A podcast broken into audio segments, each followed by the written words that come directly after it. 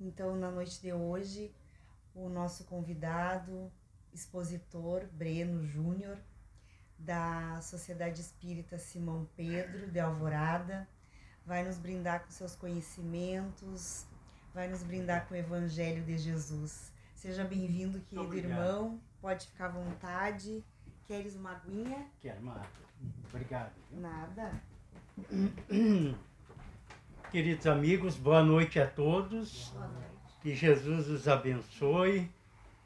Sejam todos bem-vindos. Allan Kardec, o ícone da codificação espírita, ao abordar a questão da reencarnação, irá indagar, obrigado, irá indagar os nossos irmãos superiores na questão 344 de O Livro dos Espíritos, perguntando em que momento a alma se une ao corpo. E os espíritos darão uma resposta bastante longa, mas o início dela é que vai nos chamar a atenção. Então, quando Kardec pergunta em que momento a alma se une ao corpo, os espíritos dizem na concepção. E vão aí numa resposta bem longa, mas para nós basta esse início de resposta. E o que, que é a concepção? Nada mais é do que o um encontro do gameta masculino e do óvulo feminino no local do útero chamado de tuba uterina. Ali é a esse encontro. Mais ou menos seis, sete dias depois desse encontro, o produto dele, que a gente chama de zigoto, migra para o centro do útero. E ali vai ocorrer um processo que a gente chama de nidação. E por que para o centro do útero? Porque ali é que tem os nutrientes necessários para ocorrer aquele processo gestacional. Às vezes, esse encontro do gameta masculino e do óvulo, né, formando o zigoto lá na tuba uterina, ele não migra, ele fica lá. Quando fica lá, a gente chama de gravidez ectópica, que não vai chegar a bom termo. Normalmente a mulher vai abortar, né, vai ter um aborto espontâneo, ou até vai ter que fazer um processo cirúrgico para retirar aquele produto ali. Mas quando migra normalmente para o centro do útero, vai ocorrer a nidação, então, e vai ocorrer ali processos que a gente chama de processos biológicos e processos espirituais. Quando migra, então, para o centro do útero, já está presente ali um espírito ou mais, né? Dependendo se for um, um, um ser reencarnante, ou se for gêmeos ou trigêmeos, enfim, pode ser um ou mais, mas já está estabelecido qual deles vai iniciar aquele processo, porque na concepção inicia ali a vida, né? E vai haver processos ali que a gente chama de biológicos também. O que é um processo biológico? Vai ocorrer aquilo que em biologia a gente chama de meiose, é uma divisão celular. Então aquele zigoto que chega ali no centro do útero, ele vai se dividir, mas não é uma divisão, uma divisão aritmética, assim, de um, dois, três, não, é geométrica é 1, depois vai ser 2, vai ser 4, vai ser 8, 16 células, 32, 64, 128.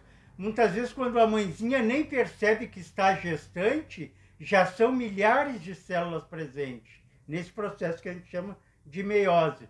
E aí é interessante uma observação que para nós na doutrina espírita não há nenhuma dúvida com relação quando inicia a vida.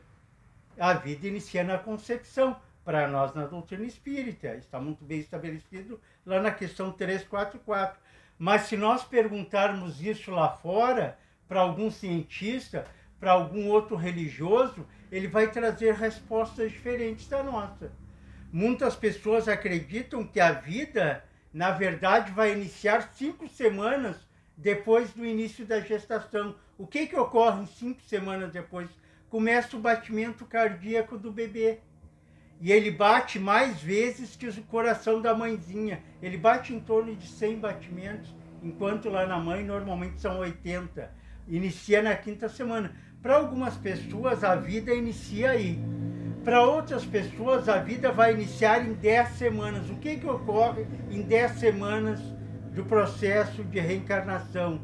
Ocorre né, uma, um aporte maior de todo o sistema neurológico, aquele sistema que fica dentro da caixa craniana do ser reencarnante. Então, para algumas pessoas, a vida inicia aí, em 10 semanas. Para outras pessoas, a vida inicia quando nasce o bebê propriamente dito. Então, há várias visões e interpretações sobre quando inicia a vida. Né? Para nós não há dúvida nenhuma, a vida inicia então naquele momento de concepção, que é o encontro do gameta masculino com óvulo feminino, ali inicia o processo então da vida. E esse e é interessante a gente observar e se faz a pergunta, o que que vai determinar as características físicas do ser reencarnante? O que que vai determinar a cor da pele dele, se vai ser uma criatura amanhã depois de alta estatura ou baixa, se vai ter mais tendências a ter doenças ou saúde? Três fatores interferem nas condições de anatomia e de fisiologia daquele ser reencarnante que está ali. Eu vou falar depois sobre cada um deles, mas o primeiro é o sistema genético.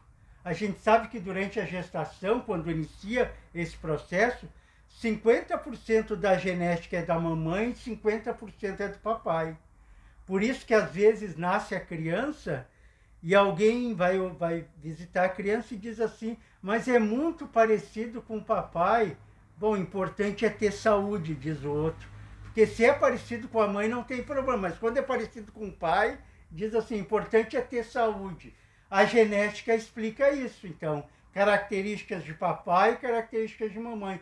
E a genética é algo muito bem estudado atualmente. Esse estudo da genética, talvez lá na escola vocês vão lembrar, porque a gente estuda isso lá, iniciou no século XIX. Em 1851, um botânico que era um religioso também, chamado Gregor Mendel, lançou as suas pesquisas. Ele fez pesquisas, né? Em 1851 ele lança, pertinho lá da época de Kardec, né? E interessante que Gregor Mendel era um religioso que ele vivia no mosteiro, né? Mas ele era botânico também. Então eu acho que ele tinha pouca coisa para fazer na parte religiosa que ele se dedicou mais à botânica. E o que, que ele fazia na parte de botânica? Quem estudou vai lembrar que ele fazia enxertos de ervilhas, cruzamentos de ervilhas, para ver como é que era a nova geração. Então, só um exemplo, ele cruzava uma ervilha verde com outra azul para ver qual era a, a linhagem que ia dar. E ele cruzava, então, ervilhas, e ali nesses cruzamentos e nesses estudos que ele fez, ele começou a tirar conclusões. E aí surgiram as três leis de Mendel, que são válidas até hoje. Quando Mendel desencarnou, na década de 60 do século XIX, os estudos dele ninguém deu a mínima importância. Daí, no ano de 1888, na França, um botânico redescobriu esses estudos e, e fez mais estudos. Daí além de estudar com as plantas, esse botânico, né, ele começou a estudar com os animais. E ele percebeu que aquelas três leis de Mendes sobre genética valia também para os animais. Daí no século, na década de 20, no sé, década de 20, no século 20, um outro estudioso aí na Alemanha pegou esses estudos e viu que tudo aquilo que valia para a botânica, que valia para os animais, valia para nós também, nós humanos. E aí começou a se estudar a genética. Então a genética é algo muito bem estudado hoje, né? E vai dizer das características, tanto de plantas, quanto de animais, quanto de nós humanos. Mas aí um detalhe importante que André Luiz vai nos alertar lá no livro Missionários da Luz, que é aquele terceiro da série. Tem o nosso lar, os mensageiros missionários da luz. Leiam lá no capítulo oitavo Lá ele vai dizer assim, ó, que a genética vale muito, tem uma validação muito grande no nosso nível evolutivo. Normal, vamos dizer assim, nós que estamos aqui, né? Então, nós que estamos aqui, a genética tem, tem uma característica bem marcante. Mas quando o espírito é evoluído, ele, espírito, interfere na genética. Olha que interessante que nos alerta André Luiz. O espírito reencarnante, se é um espírito evoluído, ele pode modificar a genética. Então, na verdade, ele pode vir com o corpo físico que ele quiser vir, porque ele manipula a genética. Olha que interessante. E daí eu tenho exemplos para dar para vocês. No século XIX, existia na França uma aldeia, lá nos Alpes franceses, onde tinha poucas, poucos moradores naquela aldeia, mas todos os moradores daquele local eram loiros de olhos azuis, todos. todos loiros de olhos azuis, nessa pequena aldeia nos Alpes franceses. Tinha lá uma família formada por papai, mamãe e cinco filhos, todos loiros de olhos azuis. Daí ela fica grávida, a, a esposa fica grávida e vem o sexto filho. O sexto filho, a pele é escura, bem amorenada, o cabelo é preto, os olhos são castanhos. Como explicar, diferente de toda a cidade e diferente de toda a família? O que, que é a primeira coisa que se pensou? Bom, a esposa traiu o marido, né? Mas não se teve notícia que algum homem com essas características fosse lá, então não era isso, né? Então se passou a conta de uma anomalia, de uma anomalia simplesmente, né? Nasceu aquela criança totalmente diferente. Aquela criança como quando quando vai crescendo ela é chamada de François Champignon. Essa criança, ela ficou famosa no mundo inteiro, né? Essa, é, ela, quando nasceu, ela tinha dificuldades, quando foi ficando grandinha, para falar. Falava com muitas dificuldades, parecia que tinha algum problema, mas eles não conseguiam ver bem o que, que era, mas parecia que tinha algum problema com a criança. Né? Mas, ao mesmo tempo, a mãe observava que a criança era muito inteligente. Né? Daí tinha um irmão mais velho, de 19 anos, que foi para foi Paris, foi trabalhar em Paris. Esse irmão ele traduzia o grego para o francês. O trabalho dele era de tradução de toda a literatura grega para o francês. Daí, quando esse irmão foi para Paris, a mãe disse: Olha, leva o teu irmãozinho, o François Champignon, para que os médicos examinem para ver o que, que está havendo com ele, porque eu noto que ele é inteligente, mas ele tem dificuldade, ele não fala direito, ele tem dificuldade. O irmão mais velho levou, então, François, ele tinha nove anos quando eles foram para Paris, Chegou lá, o irmão mais velho começou a trabalhar, né? O menino François Champion ficava em casa com a governanta, né? Numa determinada tarde, o irmão mais velho chega mais cedo do trabalho e vê que o menino está no seu escritório, manuseando um livro em grego. Daí, quando o irmão mais velho pergunta o que, que tu está fazendo, ele diz: Estou manuseando esse livro aqui, estou lendo.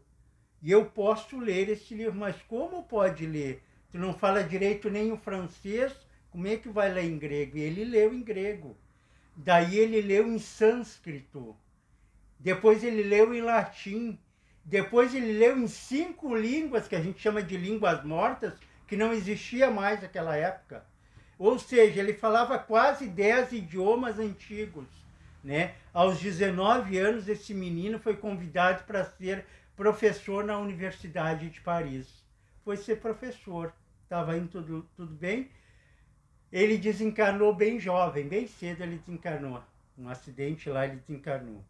Anos depois, quando ele, eh, quando ele desencarna, se descobre no Egito uma tumba de Ramsés II, né? E essa tumba de Ramsés II tinha uma máscara mortuária que era exatamente as feições de François Champignon, ou seja, se chegou à conclusão que era a reencarnação de Ramsés II ali. E ele quis vir com aquelas características que tinha aquele antigo né, Ramsés II.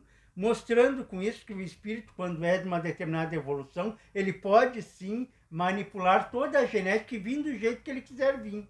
Muitas pessoas, talvez você já tenha observado, perguntam assim, mas qual era a aparência do Cristo? Alguém pergunta, né? Eu já vi isso na internet. Qual é a aparência do Cristo? E alguém responde assim, ó.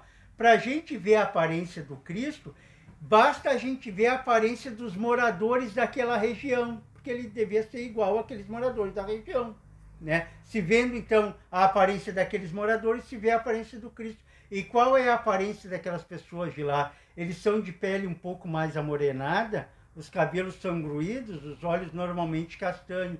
E qual é a aparência do Cristo? Como é que a gente sabe da aparência do Cristo? O próprio Espírito Emmanuel oportunamente nos diz como é que é o Cristo, né? Cabelos compridos a Nazareno, corpo mais, a pele mais clara, barba no rosto, olhos meigos e tranquilos como as águas do lago de Genezaré. Esse é o Cristo. Claro que para nós não tem importância a aparência do Cristo. O que importa é que ele deixou essa maravilha que é o seu Evangelho. mas para a gente ver que quando o espírito é evoluído, ele manipula a genética e vem do modo como quer vir. Então a genética, ela é muito substancial nos espíritos como nós, por exemplo. Mas na medida em que se evolui mais, a gente vai manipulando essa genética, né? O segundo ponto que vai indicar características físicas, fisiológicas, de saúde ou doença no ser reencarnante é o pensamento da mãe. O pensamento da mãe durante a gestação é muito importante, porque esse pensamento vai influenciar tanto a, as questões anatômicas do seu filho quanto da, da sua emoção. Por isso que em doutrina espírita, certamente vocês já ouviram dizer assim, ó, que na doutrina espírita nós temos pais gestantes. Mas como pai gestante que quem passa pela gestação é a mãe? Por quê? Porque a figura do pai é importante na gestação, a figura do homem, do namorado, do, da pessoa do sexo masculino que está junto ali para dar o suporte psicológico para a mãe, porque é um momento importante aquele da gestação, porque a mulher experimenta neste momento alterações emocionais e alterações físicas neste momento de gestação. Então, ter a figura do homem junto, né, para dar esse suporte psicológico é muito importante. E essas alterações físicas também e emocionais também André Luiz vai nos lembrar lá no Missionários da Luz, vai dizer assim, André Luiz, ó, que há entre o ser reencarnante e a sua mãezinha, mãezinha uma verdadeira simbiose mental. Há uma simbiose de mentes entre a mãezinha e aquele ser que ela agasalha no seu útero. Né? Essa simbiose mental é tão marcante que muda a sua emoção. Né? A emoção da mãe muitas vezes muda deste ou daquele modo, de acordo com essa simbiose mental daquele ser reencarnante. E é importante também que há alterações físicas né? enjoos, por exemplo, né? E por que das alterações físicas mais significativas? Há um, uma multidão de hormônios presente nesse processo. Existe um hormônio que é o principal nesse processo de gestação, que ele aumenta em 10 vezes na corrente sanguínea da mamãe e ocasiona, por exemplo, náuseas, muitas vezes, ocasiona alguma irritação. Esse hormônio se chama gonadotrofina coriônica, é o nome do, do, do, desse hormônio, né? Que altera substancialmente as condições físicas, né? As condições físicas da mamãe gestante. Bom, e o terceiro ponto que é importante, que vai determinar as características anatômicas, físicas, fisiológicas, se de saúde ou doença do ser reencarnante, é o perispírito do ser reencarnante. Agora, para me explicar, eu vou ter que saber quem é que, quem é que sabe o que é perispírito. Então, eu faço a pergunta para vocês. Quem já ouviu falar em perispírito poderia levantar a mão? Opa, 85,29. Né? Já ouviram falar em perispírito? Não, bom de matemática. é, rapidamente a gente já calculou assim. Então, vou explicar para vocês. Né? Nós, quando nós estamos aqui encarnados, nós temos um corpo físico que é mais grosseiro, nós temos o espírito que é essência, que é né, inteligência, enfim, todas essas características. Entre o corpo físico e espiritual, o corpo perispiritual é o corpo do espírito. André Luiz chama de psicossoma, né? Na, na doutrina a gente vê o nome de perispírito. Esse perispírito ele tem várias características, várias funções dezenas de funções. Tem livros escritos só sobre o perispírito. Por isso que é importante esse estudo do perispírito. Mediunidade, por exemplo, a gente estuda muito perispírito, né? Esse perispírito, então, traz uh, mensagens lá do espírito para o corpo físico e do corpo físico para o espírito. Ele é muito energia, mas ele ainda é matéria, né? Ainda é matéria, mas ele é, é muito de energia também, né? E ele tem várias funções. Uma das funções, por exemplo, talvez você já tenha experimentado. Quando nós dormimos à noite, ocorre aquilo que Kardec chama de emancipação da alma. O corpo repousa e o espírito vai a longas distâncias, longas distâncias. E ele é fixado, ele é vinculado ao corpo físico pelo perispírito, aquele cordão, né, que faz parte do perispírito. Então o espírito pode ir a longa distância, esse cordão perispiritual ele só é rompido com o desencarne. Então durante o sono o espírito pode ir a longa distância, que ele fica vinculado. E às vezes pode ocorrer da pessoa estar a longa distância, o espírito e o corpo repousando, e ela ter pesadelos, né? Pesadelo. Então, daí no pesadelo ela volta ligeiro para o corpo, mas o coração, quando ela volta, o coração está disparado, o suor está escorrendo, né? Por que isso? Porque aquilo que o espírito vivenciou lá adiante, ele transmitiu para o corpo físico através do perispírito. Essa é uma característica. Mas uma outra característica importante que vai ao encontro do que nós estamos estudando nessa noite é, é que o perispírito ele serve de modelo para o novo corpo físico. Modelo.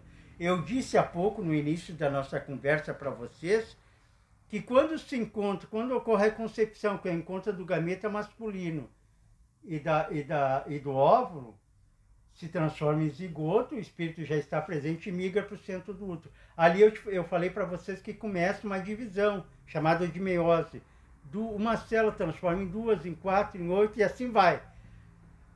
Até o vigésimo dia de gestação, até 20 dias de gestação, é só um aglomerado de células, não tem forma nenhuma, é um aglomerado. No vigésimo primeiro dia de gestação, começa a se formar os sistemas. É como se alguém dissesse assim, ó, eu preciso de mil células para o sistema músculo-esquelético, e as células vão formar o sistema músculo-esquelético. Eu preciso de mil células para o sistema neurológico. Eu preciso de mil células para o sistema de, de, circulatório. Eu preciso de mil células para o sistema né, do coração, do estômago e assim por diante. Então, a partir do vigésimo primeiro dia, começa a se formar esses sistemas.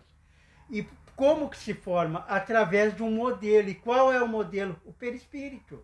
O perispírito serve de modelo para esse novo corpo físico. Agora vocês imaginam, se nós quando estamos aqui temos um perispírito, e nós temos, esse perispírito é que vai servir de modelo para a próxima vida. E aí uma coisa que vocês têm que saber, se você, certamente vocês já sabem, mas vou lembrar a vocês, que tudo aquilo que a gente faz aqui na vida que prejudica o corpo físico, físico prejudica o perispírito também. Exemplo, Vamos imaginar que a pessoa fume. O cigarro tem mais de 4.500 produtos químicos que fazem mal para o organismo inteiro, mas onde especialmente? Nos pulmões. Então eu fumo, prejudico meus pulmões. Se eu prejudico meus pulmões, eu prejudico os pulmões do perispírito. Como esse perispírito é o modelo do próximo corpo, estão entendendo? O que, é que vai acontecer? Aquela criança pode nascer com uma bronquiolite, uma bronquite, uma pneumonia de repetição, asma, né? Problemas respiratórios. E daí a, a, a mãezinha, normalmente a mãezinha vai dizer assim, mas como? Como ele deu azar de ter o pulmão tão sensível? Em doutrina espírita não existe sorte, azar, acaso. Tudo tem a ver com aquela criatura. Se ele não fez ali, porque não fez, é criança, fez lá na outra vida e está o reflexo ali. Daí a pessoa, um outro exemplo, a pessoa, por exemplo, ingere bebidas alcoólicas, né? toma bebidas alcoólicas. Bebidas alcoólicas prejudicam uma série de sistemas no organismo, mas vamos dizer que prejudica o fígado. Se prejudica o fígado físico, prejudica o fígado do perispírito. Esse novo modelo, como ele é modelo para outra vida, a pessoa vai vir com o fígado mais sensível a doença vai dar mais ali porque é a região mais sensível do corpo físico dele. E daí cerdinho na vida, na próxima vida, tem uma cirrose hepática. E alguém diz assim, mas que azar que deu, nunca bebeu nada, agora está com cirrose. Não é azar nenhum, é a criatura se responsabilizando pelo aquilo que fez lá no passado, né? E agora ocorre assim, ó, Imagina que a criatura fumou e fez mal para os pulmões, prejudicou os pulmões. Bebeu e fez mal para o fígado. Usou mal a inteligência, fez mal para a mente. usou mal a sexualidade, fez mal para a sexualidade. Ele vai vir com lesões em todas essas regiões no perispírito. Esse perispírito é o modelo. Na próxima vida, ele vai vir com várias lesões. Quando vem com muitas lesões, ele vem com malformações congênitas e daí nem vai chegar a nascer. A mãe acaba abortando. Por que, que acaba abortando? Porque ele veio com tantas malformações que não tem como, como nascer, não tem como completar a reencarnação. Então há um aborto espontâneo. E a gente pergunta, mas será que a mãe deu azar de ter um espírito nessas condições? Não. A mãe tem responsabilidade com aquele espírito. Tem responsabilidade. Ela, de alguma forma, cooperou para a queda dele. Daí agora ela está querendo muito ser mamãe e não consegue, porque a sua criança está cheia de malformações. Mas não é só essa mãe que pode ter no seu útero esse filho. Não é só essa mãe que ajudou né, aquele filho a ter a queda. Por exemplo, mulheres que na atualidade vendem a sua sexualidade, não têm um cuidado maior, elas se tornam né, próprias para receber esse tipo de criança, essas mulheres. Ou então o espírito desencarna, um outro tipo de, de situação. O espírito desencarna, vai, por exemplo, por um umbral e fica um tempo muito longo lá em contato com vários tipos de energias deletérias, essas energias dificultam, prejudicam o seu perispírito. Daí ele vai vir com lesões e não vai conseguir reencarnar. Né? Quem é essa mamãe é alguém, por exemplo, que no passado abortou muito, agora quer se reabilitar, ter filho e não vai poder ter filho. É só um exemplo, né? Pode ser outros casos, né? Mas também tem outros casos de mulheres. Tem mulheres e eu pessoalmente conheço uma, que são missionárias.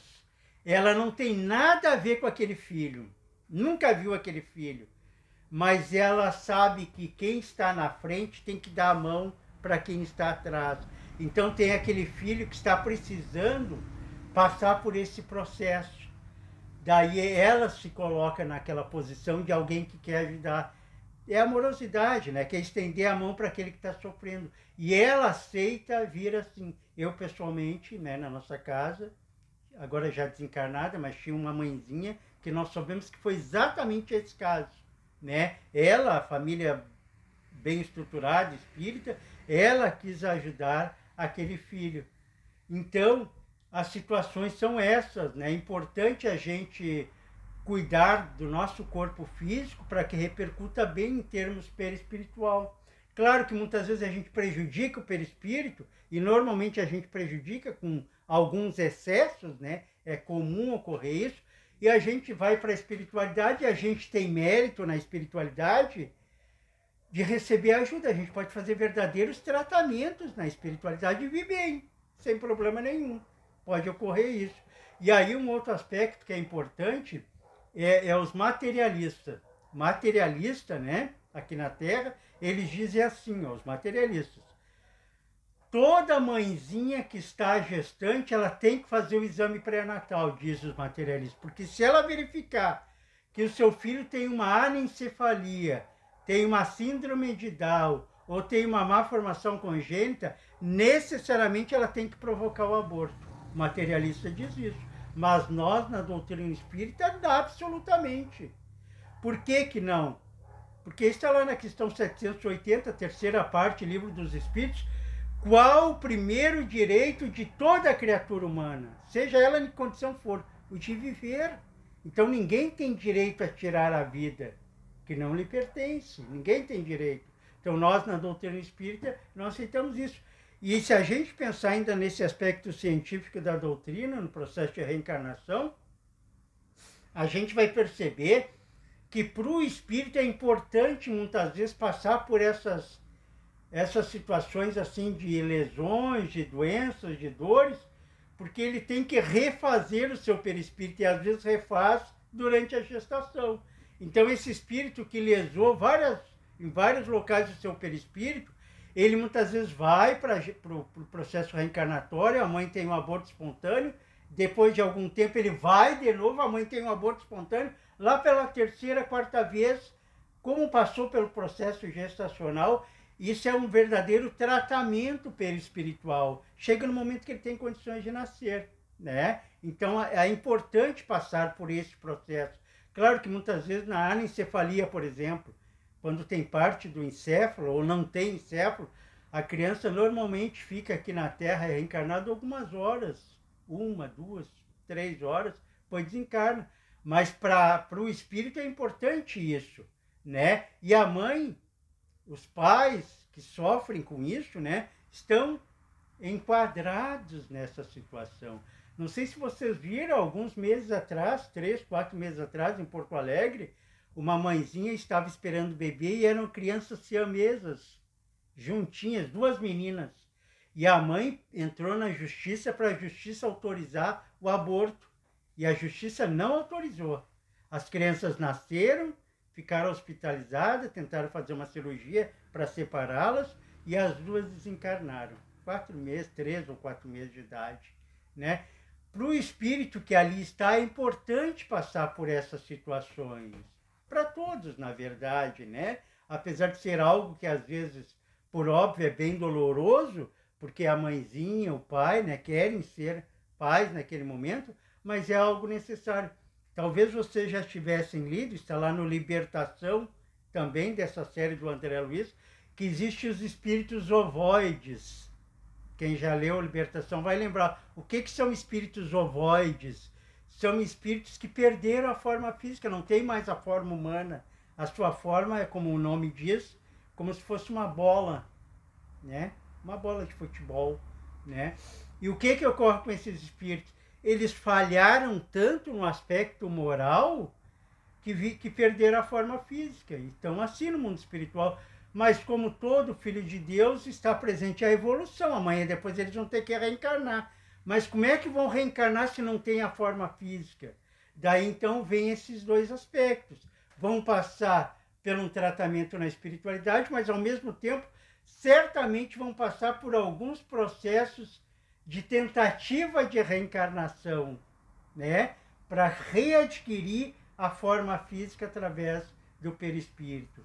Então, esses três fatores, genética, pensamento da mãe e perispírito, eles são importantes na nossa análise, não é? E da literatura espírita que nós conhecemos, para determinar essa grande oportunidade que todos nós estamos tendo de estarmos aqui na Terra, né? Muitas vezes com situações altamente desafiadoras, é só nós olharmos lá fora para ver como é que estão os desafios né? Mas Deus oportunizou a cada um de nós essa possibilidade de efetivamente, apesar de todos os desafios, de todas as, as, as situações que exigem de nós, nós conseguirmos efetivamente irmos à frente. Muita paz a todos.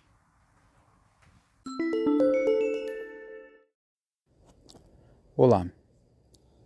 Se essas palavras lhe esclareceram, lhe consolaram, orientaram, pedimos que compartilhe com seus amigos, grupos, para que a luz chegue a mais de nossos irmãos.